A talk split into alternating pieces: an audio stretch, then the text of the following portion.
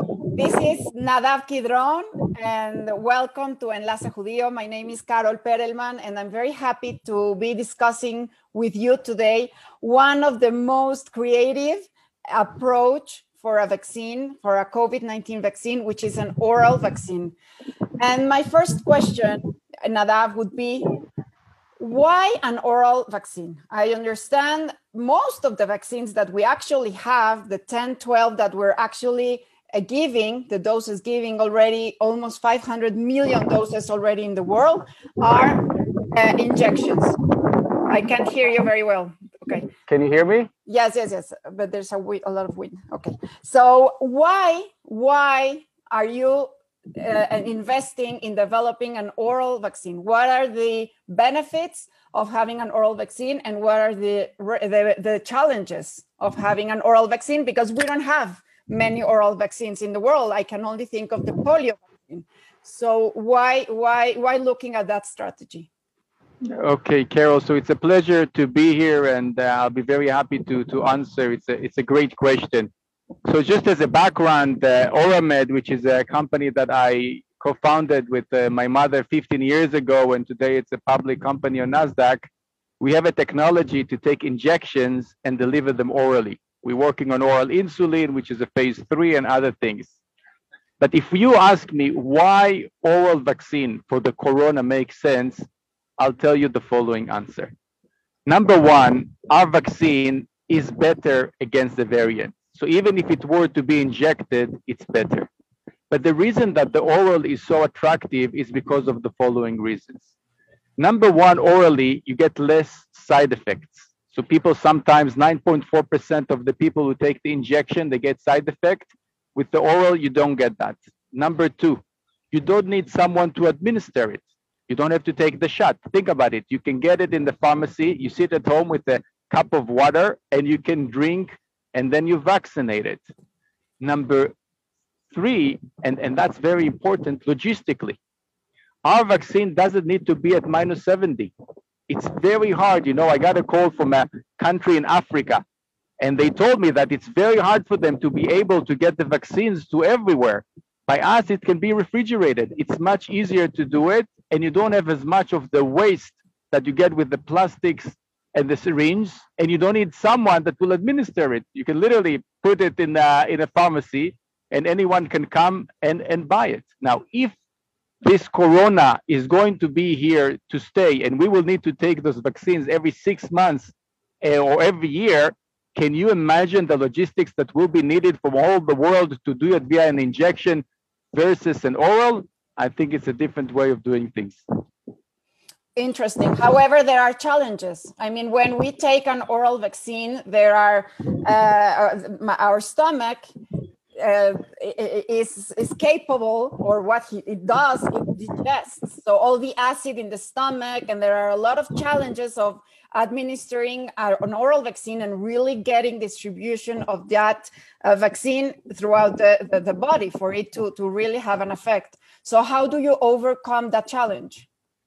So we have a proprietary technology that was actually developed at Hadassah Medical Center in Jerusalem. And the partners to this technology are both my mother and the Nobel Prize winner, Professor Avram Hershko from Haifa. And what we do is we created a special antiprotease. Proteases are the enzymes that cause the degradation. So we're able to protect against that. And then we put an enhancer in a capsule and then we entericoat it, which is a coating that's sensitive to the pH level in the stomach. So you can take the vaccine orally and it actually doesn't break through only after it goes from the stomach into the intestine. And that's how, because we have this specific technology, we can make it happen. And the good news is that it works and it works very well. We gave it to animals and we saw that it works. And after one dosing, we already got the antibodies in the blood. Now we're starting to give it to humans, and very soon we'll be happy to report what we see when we give it to humans. So, did you start already clinical trials in humans? I understand you just finished preclinical in animals, right? Correct. So we are we now um, uh, just submitted in a few countries, including uh, we're looking into Mexico and Brazil um, Africa, Israel, United States, because the, the race is there. There's a huge demand for all vaccine. And at Oramed, we, we understand that time is of the essence. So we, we're going to start over the next few weeks with the human trials, and it's going to be very fast because you take the, the capsules, and uh, you know, a few days later, we check the antibodies and we see the results. Okay, and then one important question is production. What about production? So the good news is that our vaccine is based out of, of yeast. So the ability to scale it up and to do so cheaply is much better than anything else out there. So if you look that the world eventually will choose the oral uh, vaccine, so one another huge advantage is the ability to scale it up to produce it, and also the ability to sell it at a reasonable price. Those exist with our vaccine. Amazing. So you will start clinical trials hopefully the next couple of months, uh, phase one in humans. Correct. So we will start in the next couple of months. In the next couple of months, we should already have the results of, of the humans trials. And then I assume we should get an accelerated route. Uh, we, we literally, I, I've been overwhelmed with the feedback to, to these oral vaccines. We're getting calls from countries who want to secure that they can actually get this oral vaccine you know, Africa that you think they wouldn't want to spend money on it. They told us we just cannot get the, the, the, regular vaccine. We just can't get it to all the villages. The oral vaccine is the only way for us to vaccinate the population. So I hope that we'll be able to get an accelerated approval, the same thing that Pfizer and Moderna had with the injection, so we can get uh, into the market very fast with the oral vaccine.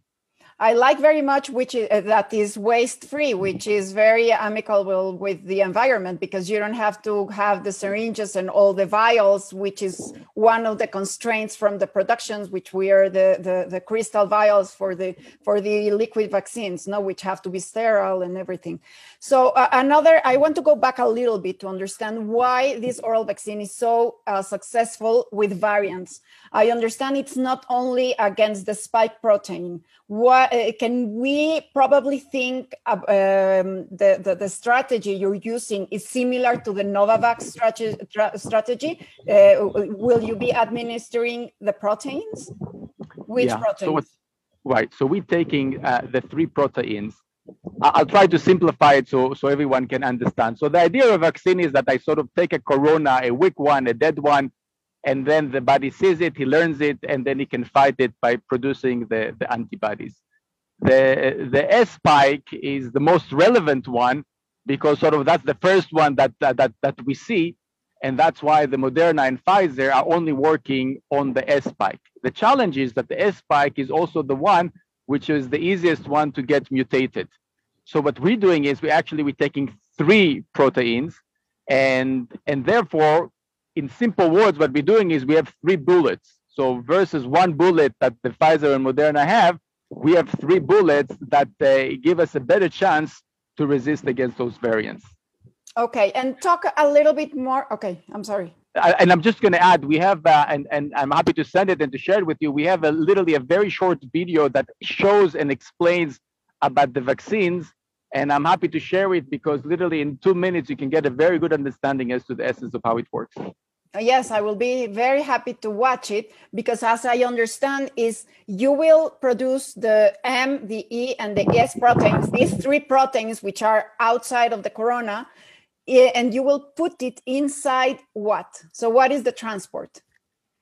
So so what we do is we basically we do it with a with our special proprietary uh, protein delivery system. So there's two parts to it. Number one is the ability, and that's part of the innovation as far as the vaccine. And the vaccine, by the way, is being invented and manufactured by our partners, Premas. So they have, were able to take the three proteins and to put them sort of as one, which that by itself is a huge achievement. And then what we do is we take this one thing and we put it into our proprietary capsule delivery, and we're able to deliver it orally. So the end result is that you basically you swallow one capsule, but that capsule has the three proteins in it, and you take it orally. And as I said, we see very nicely that the body reacts very well to it. And it gets absorbed in the small intestine, I imagine. Yes, yes. Amazing, very, very interesting. I would love to follow uh, the advances to understand not only if it produces the the um, the antibodies, which are very important, also the cellular response from this amazing uh, new new approach because we have over 200 vaccines in the pipeline. Uh, we have already approved or authorized 10 or 12, but like yours, we have 200. But I think this is the only oral one. So uh, I, I, think it's it's something so novel and so interesting. And can you talk a little bit more about your mother? You mentioned your mother. Who is your mother? Sure, sure. So uh, my mother has been a scientist at the Medica at the Hadassah Medical Center for basically all her life. She worked there besides being in the United States and Canada and, and, and lecturing. And she's been working at the diabetes unit and they've been trying to find alternative ways to deliver insulin. Okay. You know that this year we're going to celebrate 100 years since the insulin was discovered. And originally, when the insulin was discovered, it was giving orally, and it didn't work because it broke it broke down obviously. Broke down. Yes. And Oramed was established 15 years ago with the promise to be able to deliver the insulin orally, and uh, there we've made a tremendous amount of uh, progress. And uh, we're going to see, we're going to see over the next few years, the actually oral insulin coming into the market out of Oramed. With the COVID 19, I think, like you said, there's maybe 200 vaccines. So I'm saying it's like I, I was yesterday on a call with a financial uh, TV channel in the United States and they spoke about Tesla. I said, you know, it's like comparing a Tesla to a car from 15 years ago. If you have to choose between the oral and, and, and the injectable, I think the choice is very simple and that's uh, where we're heading. So I'm very excited that Oramed was able to establish Oravax and uh, through Oravax, we are going to move forward ASAP to bring the world um, this oral vaccine. And I'm very proud that this is something that's uh, coming out of, uh, of Israel. Well, amazing. And uh, keep us please posted because, of course, we will be needing your vaccine. If we, as you say, we need boosters, probably this is a very good booster. And how quickly can, can you change through Premas? Can you change the, the spike uh, protein to really be on, uh, on top of the variants? So we can do it relatively very, very quickly. Um, we are all gearing up to that. And also, I invite uh, the viewers, anybody who wants to participate. Hopefully, we're going to start clinical trials in a few places in South America. If you haven't been vaccinated and you want a chance to enjoy what I believe is the best vaccine for COVID 19 out there, so uh, it will be our pleasure that uh, to, to get you guys to join us and to sit, take a cup of water, take the capsule, and to know that you're vaccinated and good, good to go out there. Is this one dose or two doses? So we're not sure yet. We're probably going to do one. Uh, we're going to check the antibodies, and we're going to do another one. And I assume, as far as that, we're going to see like the other vaccines is we're going to get to a certain level of uh, antibodies and protection after one dose. But based on the trial, we'll know whether at the end of the day we'll need one or two.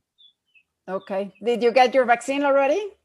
I'm waiting. I'm waiting. So I'm in the United States. So in a few weeks, I hope we'll get the approval and I'm waiting. I'm waiting, and I promise I'll take a video of me taking uh, the vaccine and sending it over. You know, we joke in Israel. Everybody that took the vaccine, and everybody in Israel obviously took the vaccine, so they got like a selfie. They got the picture of them taking the, the vaccine.